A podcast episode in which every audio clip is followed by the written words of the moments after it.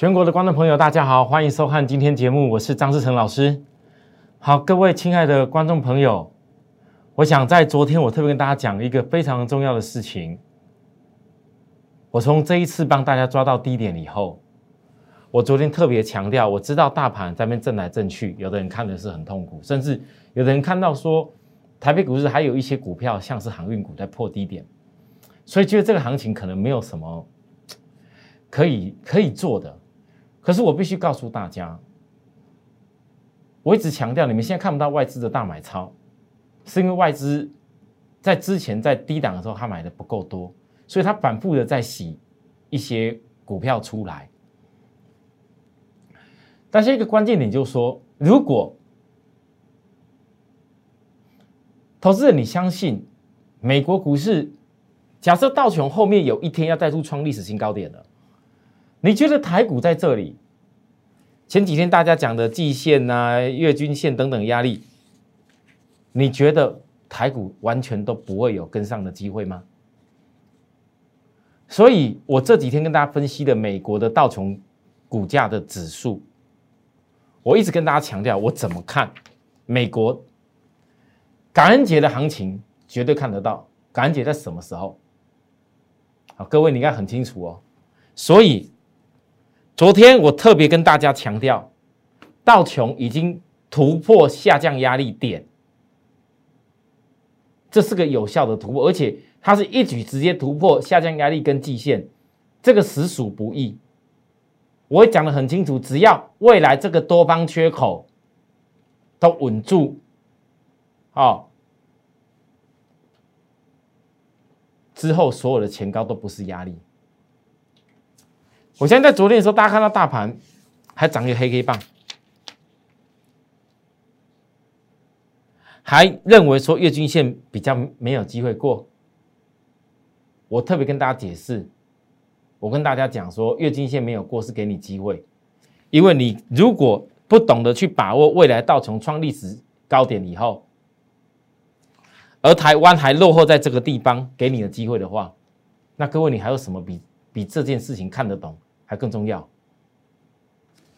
再者，我上礼拜跟大家强调的，刚拉一个上来，很多人都说这个线型都是空头。那我跟大家讲了，你们很多人已经被看跌说跌的空方给吓出去了。不管是叫告诉你要停损啊，然后股票先卖掉啊，哦，然后然后或者是放空的啊，什么理由都好。我特别跟大家讲说，外资已经达到一个压低下来的目的。下周期货结算前最后上车机会，本周是期货结算前呢，是不是你有注意到台股已经不知不觉，本来大家不相信的月均线今天又站过去，而且涨点还有一些哦，哦，今天是涨点的哦。那我现在告诉大家，如果投资人你现在看这个行情，我现在讲都是短线的架构，我还没讲大格局哦。你要注意哦，如果你很怕很怕这种行情，但是你有一些也听清楚我说的，这个道琼图已经未来挑战历史高点不会是问题了。如果你也想把握这样的机会，好好的赚点小发财，来，请各位注意，第一，我先打破一些的迷思。很多人讲老师啊，这个季线好像有压力哦。来，不好意思，你仔细看季线的扣底点，从过去扣底大量的一个压力区的时候，我一路分析。现在分析到这个地方，季线扣底，再来下一波所扣底的，通通都是低量，都相对低量区，不是大量区了。所以季线再来扣底低量区，你要知道这个叫压力不大。就像当时月均线很多人说压力的时候，我说月均线扣底的都在低量区，月均线绝对不会有压力。那时候扣底压力高点的时候，对不对？我说这里通通都低量区，你放心，月均线压力绝对不大。啊，现在过了，我再强调季线也是一样的逻辑。那再讲一个最简单的，季线到底会不会是压力？我再强调一件事情，你把我所现在画的这两条线叫做这个小底，认同吧？这叫小底啊，可以认同哦。那多方至少要小底满足功课吧？那小底满足的功课就已经过季线了。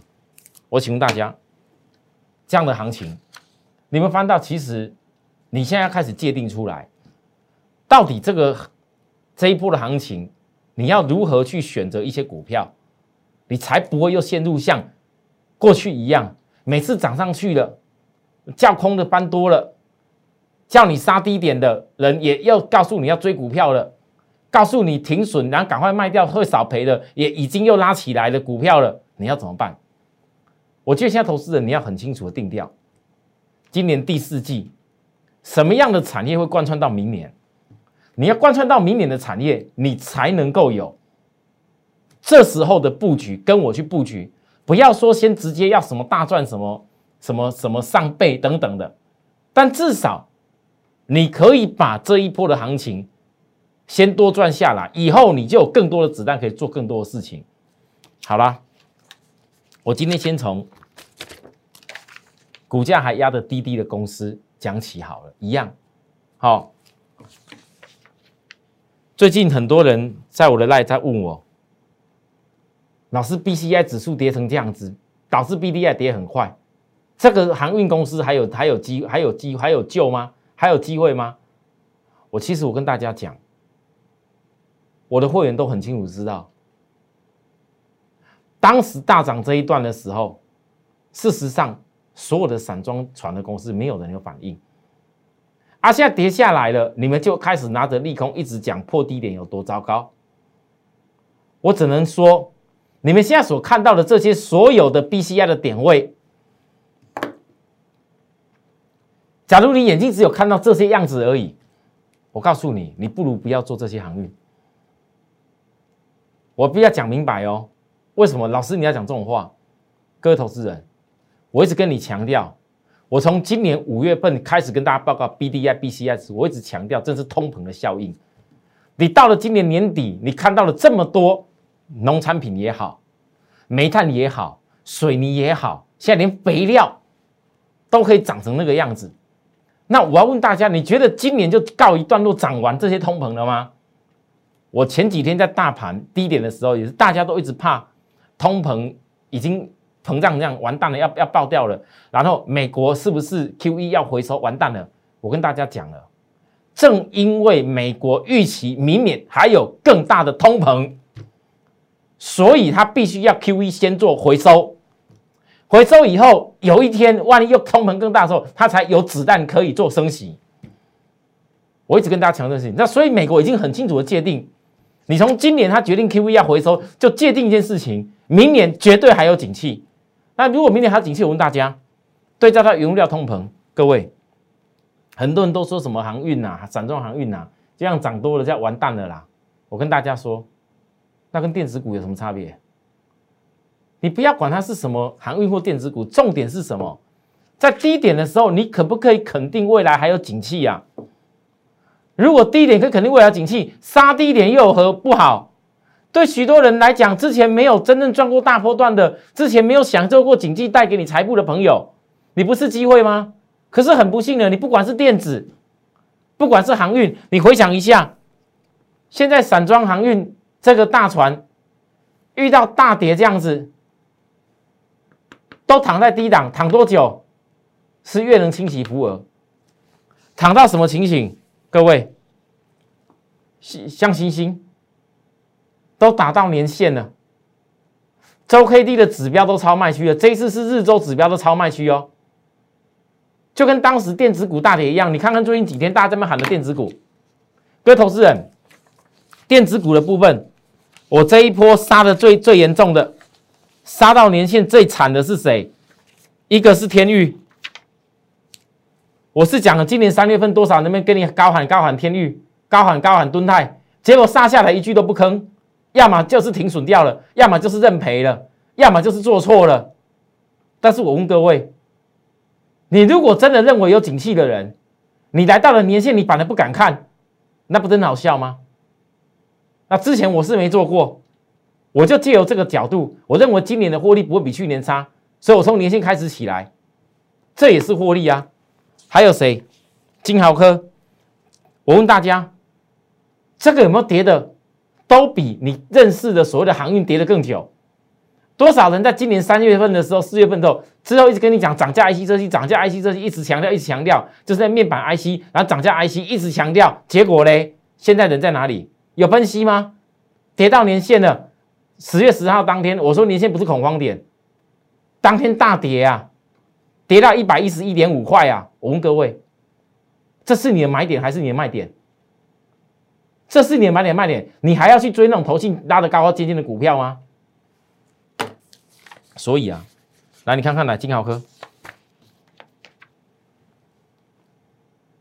我从当时每一次杀低的到年线杀低的时候，我都告诉你。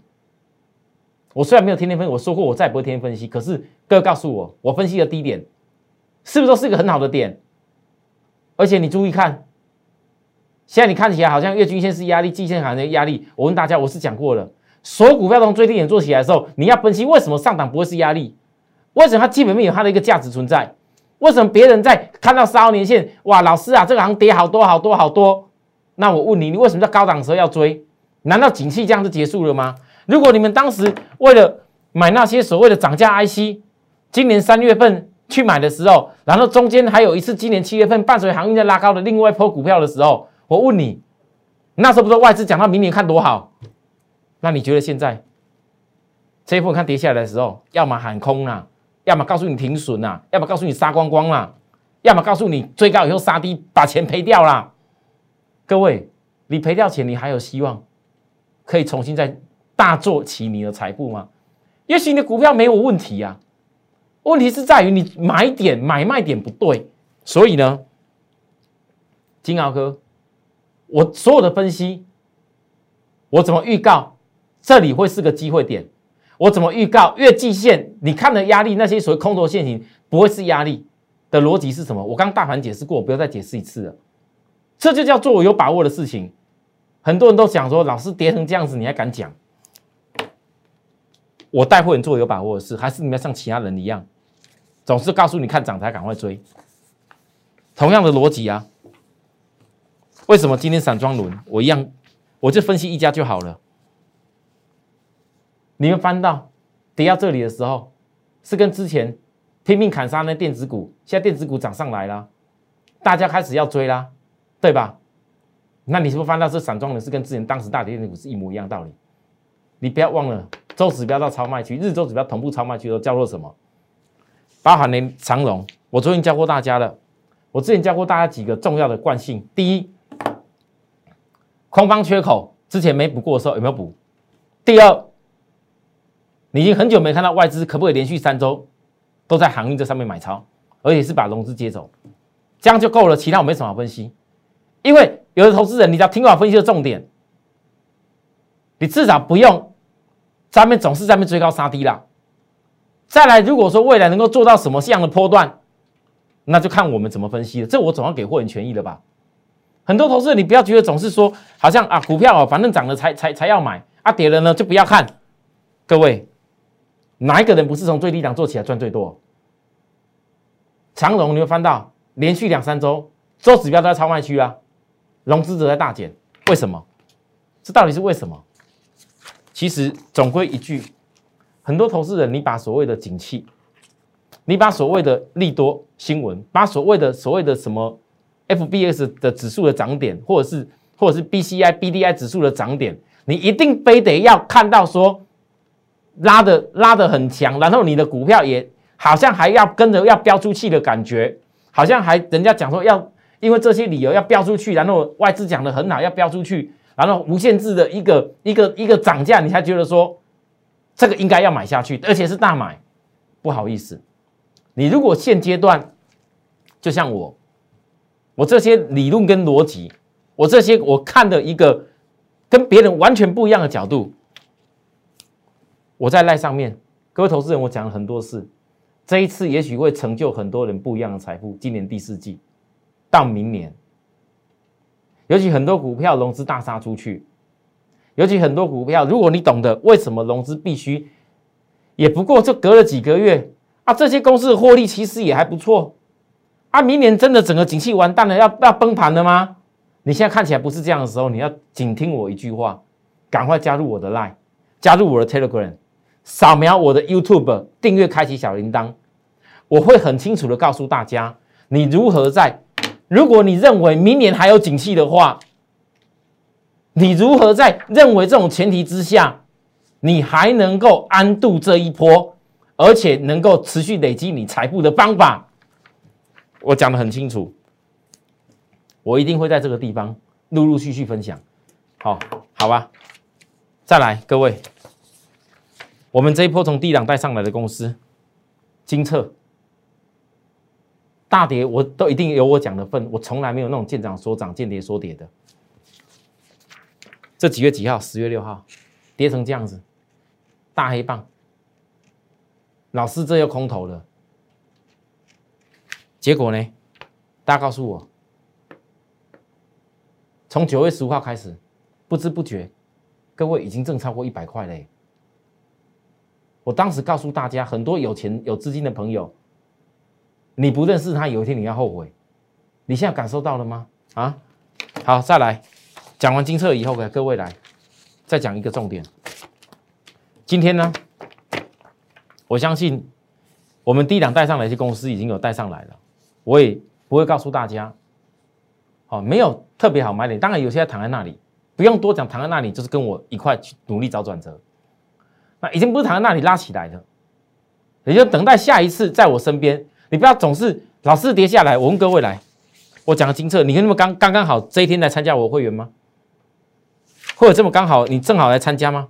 不会啊，你没有提早在我身边等着我，怎么办法去去买到这个点，对吧？好，再再讲讲金豪科，你没有提早在我身边，你怎么有办法在一次接近年限、两次接近年限的时候，我带你把它布局好？天宇也一样道理。所以，各位投资人，你你们不要再看那一种，好像参加老师的时候一定要参加那种感觉，这样老师真的要标的感股票，人家一定要把你鼓吹渲染到要标的感觉了，你才真的冲下去。我现在告诉大家，你只要股票市场有些逻辑，你你对了，你在那边守株待兔的时候，对的逻辑守株待兔的兔是更明显的。来，我给大家讲一个，这是我第四季。我今年的电动车到目前为止，坦白讲还没有大霸占，因为我翻到今年的电动车，整体是因为那个晶片缺的关系。其实今年电动车应该合理来说，在今年的第二季就已经很多车子产品就要出来了。可是我过去跟大家报告过了，电动车的产品，它因为大量的使用控制的晶片，所以才会造成晶片缺货。各位，你们可能不知道，像金豪科，金豪科其实有非常多的立基型记忆体的控制 IC，就是用在电动车上面啊。不然今年三月之前怎么会飙成那样子啊？车厂啊，急着要货啊，跟消费型的公司急着急着急着在抢货啊。啊，到了今年为止，你觉得这些所有的晶片缺货问题已经告一段落了吗？我想要好多了啦，不然哦，不会有那些外资，有些外资现在唱衰台积电大摩，在讲台积电好像已经成熟期已经过了，然后已经现在没有像之前缺货了，所以他看不了台积电。但是我告诉大家，或许缺货的问题有舒缓一些，但并不代表这些需求没了。所以呢，也正因为这样子，今年第四季。电动车开始上发条，哦，我这里头有有有一部车子我还没印到，最近发表的 Lexus 的那个叫做叫做国民进口修旅车哦。老师，我这边我本身很多 很多会员也知道啦，有叫我赖朋友知道我我大概我自己开什么车啦，我们家两台车都是什么牌子，很多投资人都知道啦。那事实上，我研究电动车这么久。很多问我说：“老师啊，你为什么那那时候没有签一台特斯拉来？”